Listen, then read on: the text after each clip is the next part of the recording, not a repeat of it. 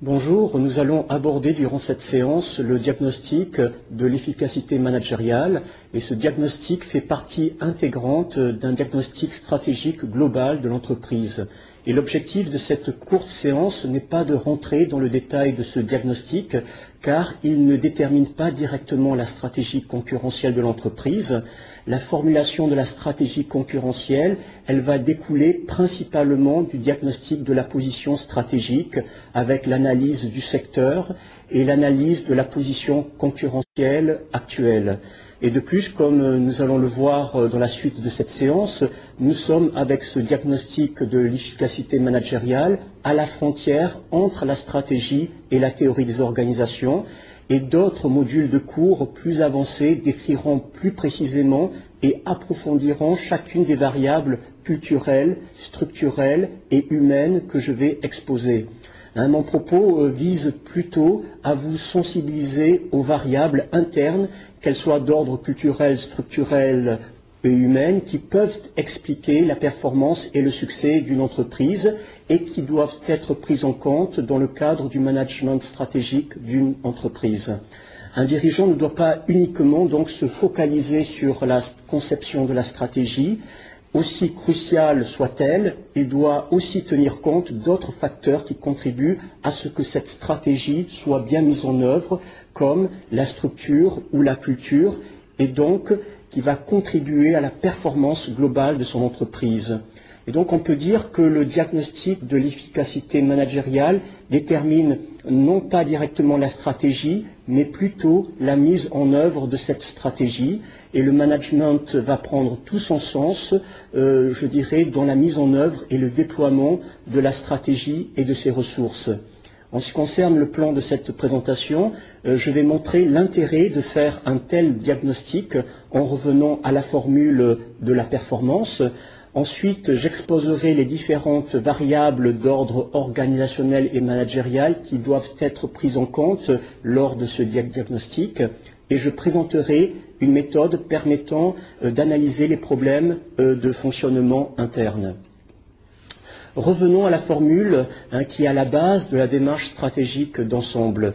Euh, la performance résulte donc de la position stratégique de l'entreprise sur ses différentes activités. Elle s'explique par ailleurs par la valeur de ses ressources et de ses compétences. Et l'objet donc de cette séance est de montrer qu'elle dépend également de la valeur du management et de son efficacité à mettre en œuvre euh, euh, ses ressources et ses compétences. Pour ce qui est de cette troisième partie de, formule, euh, finalement, c'est de se dire la chose suivante. Si on a une stratégie, des ressources, mais qui sont mal déployées ou mises en œuvre au sein de l'organisation, cela ne va pas permettre à l'entreprise de réussir.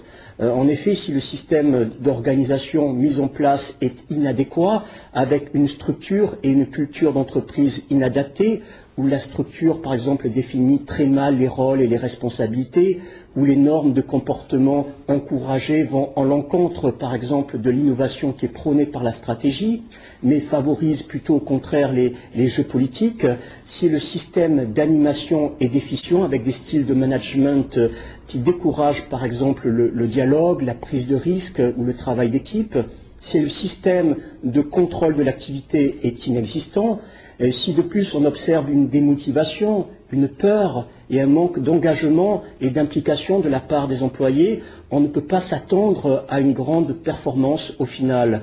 D'où euh, cette nécessité d'avoir une vision précise de l'organisation interne et de ses éventuels dysfonctionnements. Je viens de parler de structure, de culture et j'ai fait explicitement des références à l'organisation. Et ce diagnostic concerne par ailleurs euh, le, management.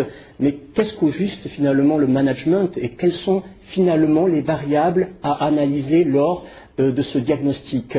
Euh, pour bien appréhender, je dirais, les variables du management à analyser lors de cette phase, revenons au schéma qui permet de visualiser les grandes composantes du management stratégique d'une entreprise.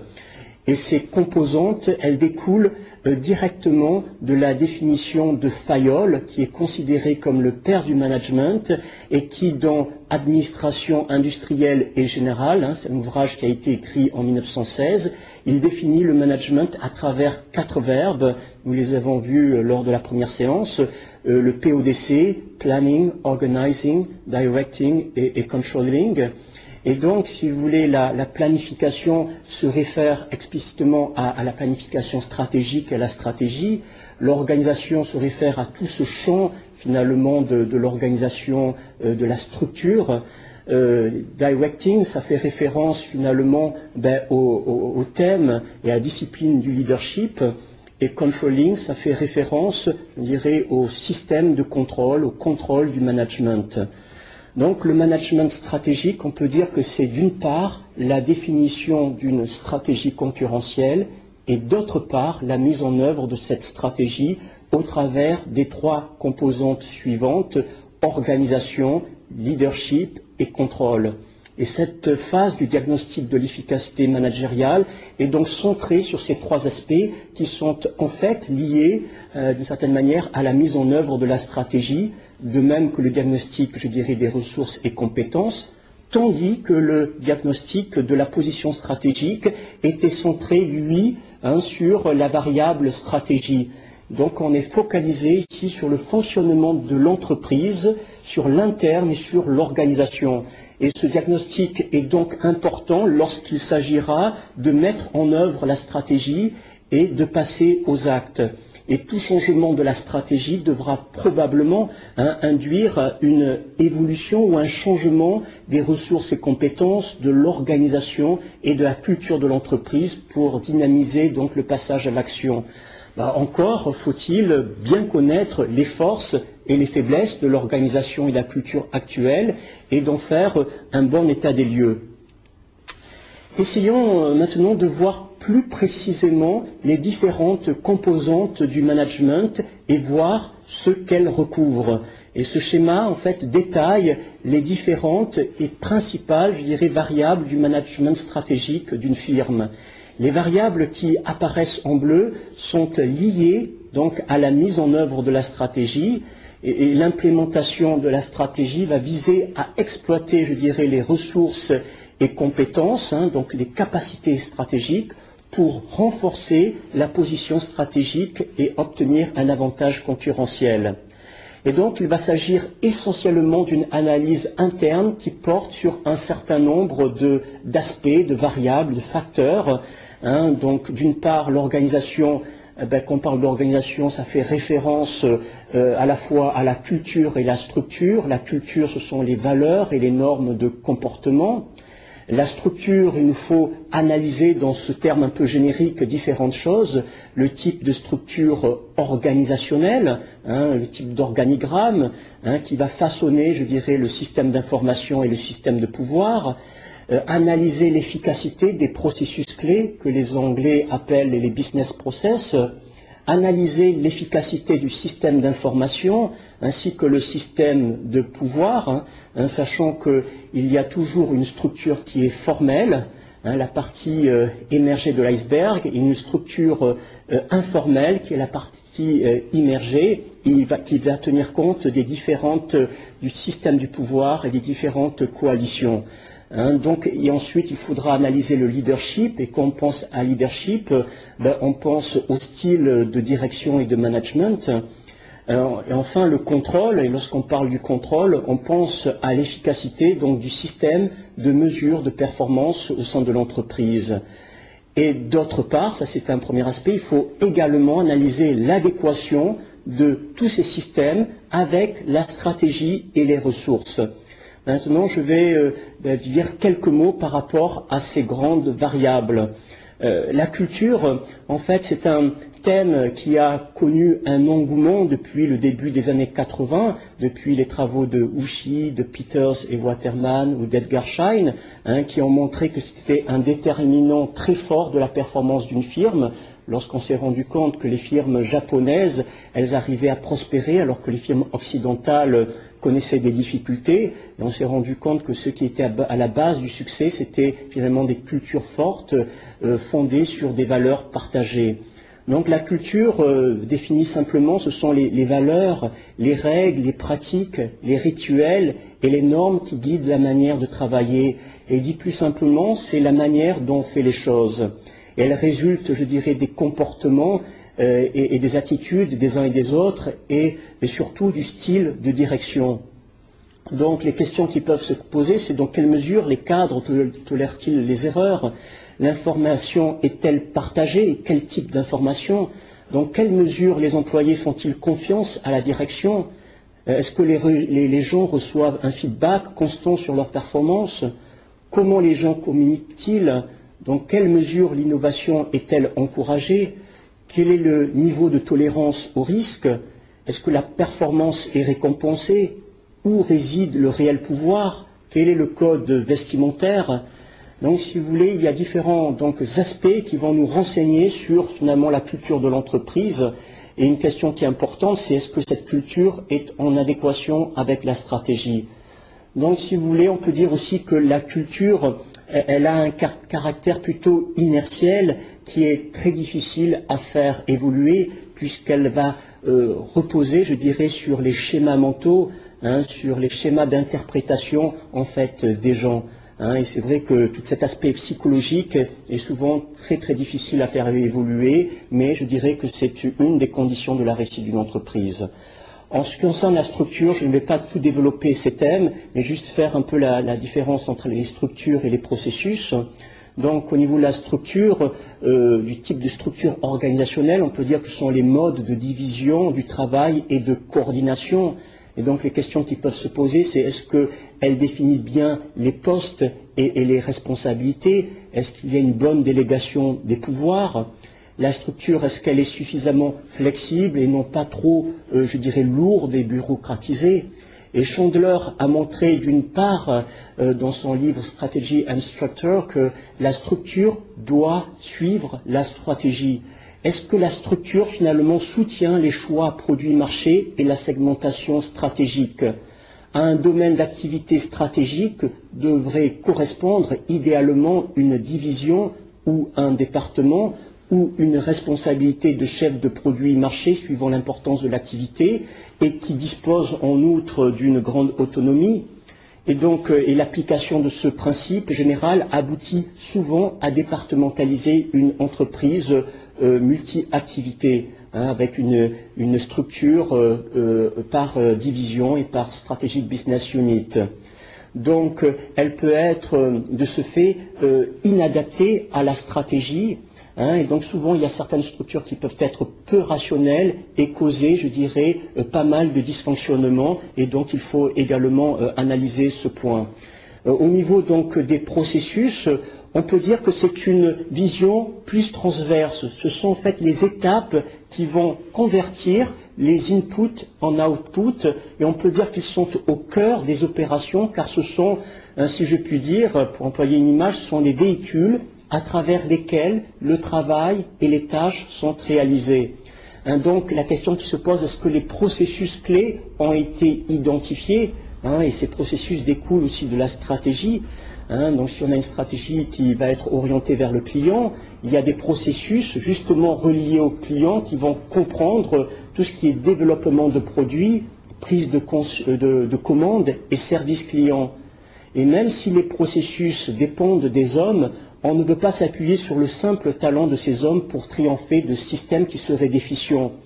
Et pourquoi finalement c'est important? Parce qu'on peut avoir un leadership visionnaire, mais si les processus ne marchent pas, le leader, je dirais, il n'a pas de véhicule pour mettre en œuvre la stratégie. On peut avoir aussi une très bonne culture caractérisée par un bon traitement des clients et employés, la participation à la prise de décision, la tolérance à l'erreur, la prise de risque et une emphase à l'innovation. Mais si cette culture ne peut, mais cette culture, je peux dire qu'elle ne peut pas compenser là aussi des processus inefficaces. Et on peut aussi avoir une structure euh, efficace avec des départements distincts, avec un système de reporting euh, clair. Mais le travail, je dirais, n'est pas accompli par la structure, mais par les processus qui circulent à travers la structure. Et je dirais que le thème euh, des euh, business process, hein, des business a connu un engouement et à juste titre depuis le début des années 90 chez les chercheurs comme chez les praticiens avec des approches comme le business process reengineering, le reengineering des processus et ce qui a donné aussi naissance à tous les courants sur la supply chain management. Euh, maintenant, je vais analyser donc la variable leadership qui consiste finalement à fixer une direction et à motiver les gens pour aller vers cette direction. En fait, le leadership, c'est une notion qui est très vieille, mais c'est une notion également qui est complexe. Je dirais qu'il y a plusieurs verbes qui peuvent caractériser et qualifier le leadership. Hein. élaborer une vision stratégique, communiquer, euh, relier, mobiliser, faciliter, développer, inspirer, insuffler de l'énergie et de l'enthousiasme, prendre des risques, récompenser, modeler les rôles de chacun. Et pourquoi le leadership est-il important? Simplement parce que sans leadership, une entreprise n'aura probablement pas une direction claire. Ou bien elle peut avoir une direction, mais elle n'ira pas au-delà d'un certain stade de développement, elle ne réalisera pas son plein potentiel, elle ne stimulera pas le marché, n'effraiera pas la concurrence, euh, elle ne stimulera pas les investisseurs et ne libérera pas toute l'énergie des employés. Et sans remettre en cause l'impact de, de, la culture sur la performance, puisque la culture peut favoriser ou décourager l'innovation, le service client ou la prise de risque, par exemple, euh, je dirais que le déterminant le plus puissant d'une culture organisationnelle est le comportement de ses leaders.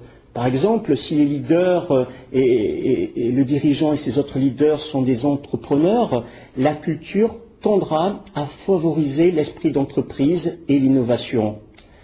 Enfin, euh, je vais parler de la dimension contrôle qui est très importante, comme en témoigne la popularité des approches balance scorecard, c'est-à-dire tableau de bord auprès des entreprises, hein, et, ces tableaux de bord qui sont des outils de mesure de la performance.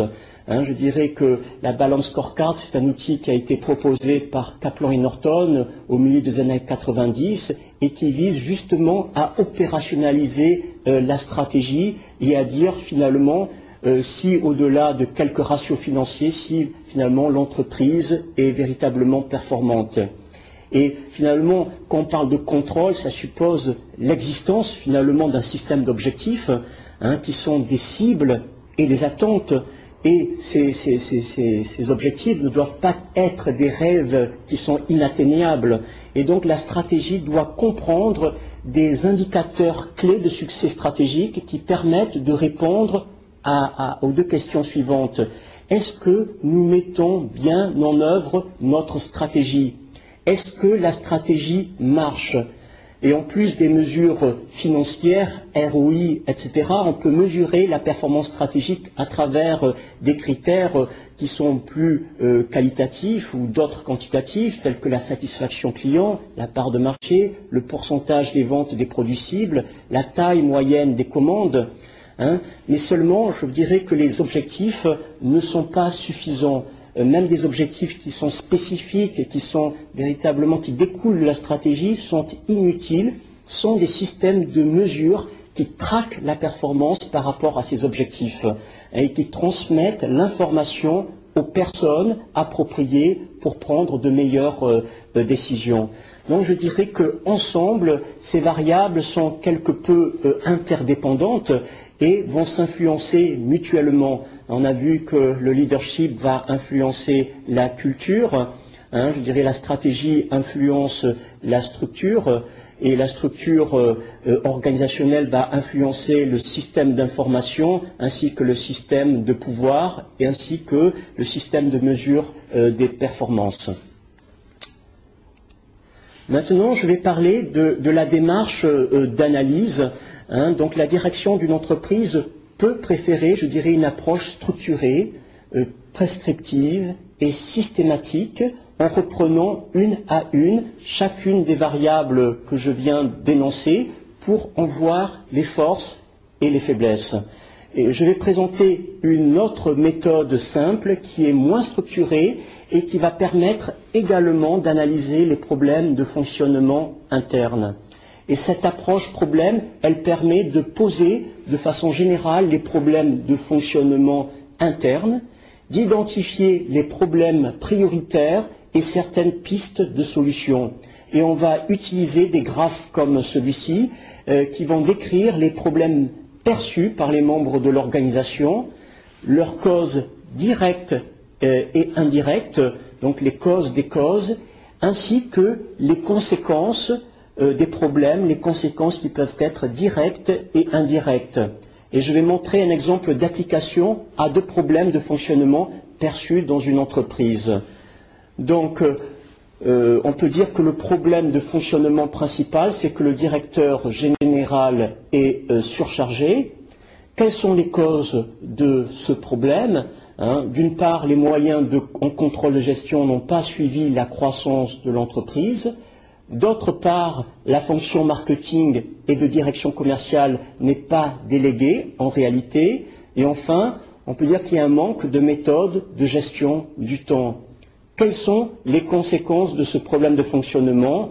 D'une part, euh, ce directeur général n'a plus le temps de s'occuper efficacement de euh, l'implantation en Allemagne.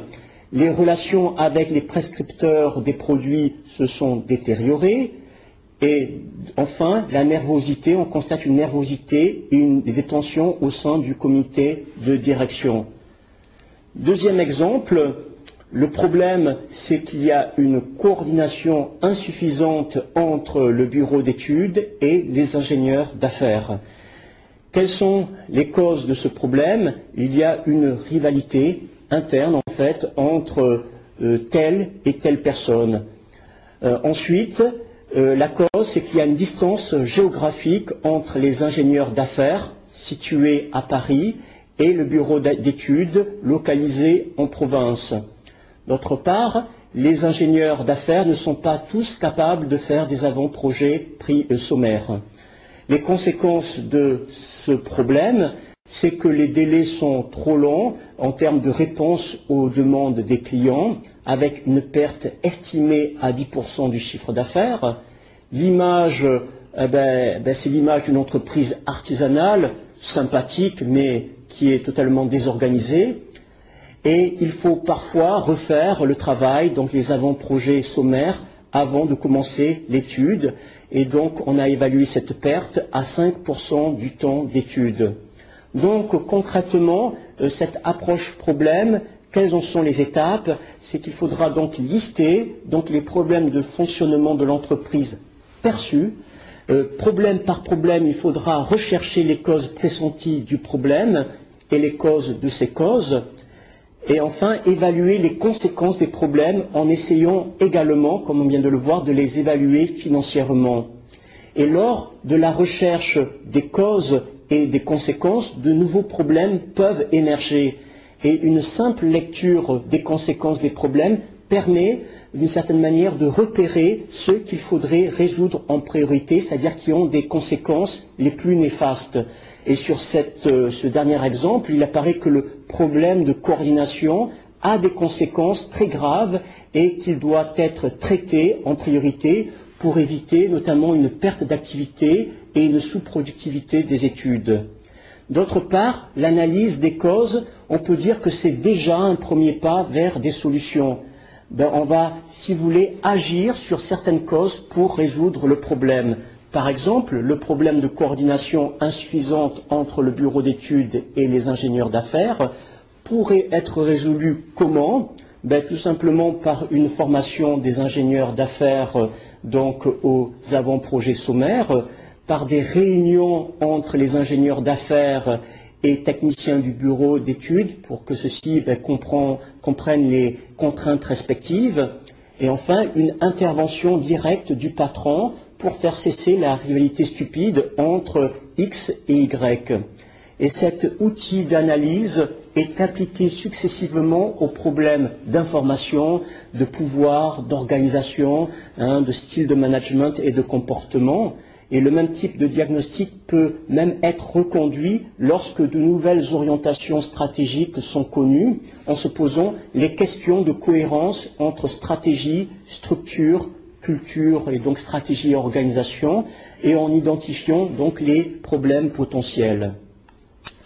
En conclusion, on peut dire que ce diagnostic de l'efficacité managériale permet de faire un état des lieux de tous les aspects organisationnels qui peuvent expliquer la performance d'une entreprise et de repérer les dysfonctionnements éventuels internes.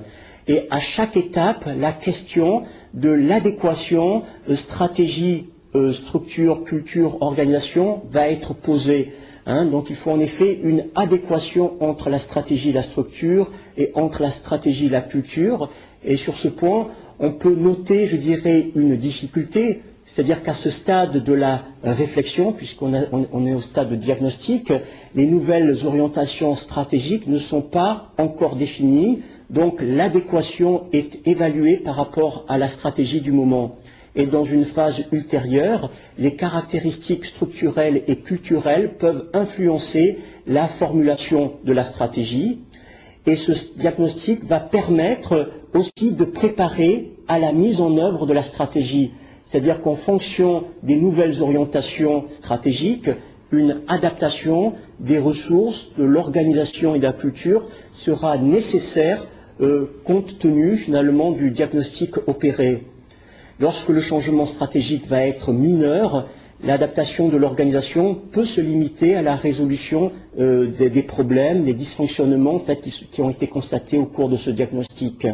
Mais lorsqu'un changement stratégique majeur est envisagé, l'adaptation de l'organisation va passer par un diagnostic révisé euh, qui va tenir compte des nouvelles orientations. Enfin, on peut dire que ces quatre euh, dimensions sont étroitement liées entre elles et avec la stratégie passée de l'entreprise, et par des phénomènes d'ajustement, ces composantes vont tendre vers une cohérence d'ensemble sans jamais l'atteindre. Ce serait trop beau qu'il y ait un alignement parfait entre la stratégie et l'organisation et les opérations. En tout cas, cette cohérence doit être constamment recherchée par la direction. Et s'il y a une trop grande inadaptation euh, entre ces dimensions d'une entreprise, euh, des dysfonctionnements vont immanquablement surgir. Et ce qu'on appelle en fait la dynamique du changement, ça va consister précisément à réduire ces incohérences. Je vous remercie de votre attention.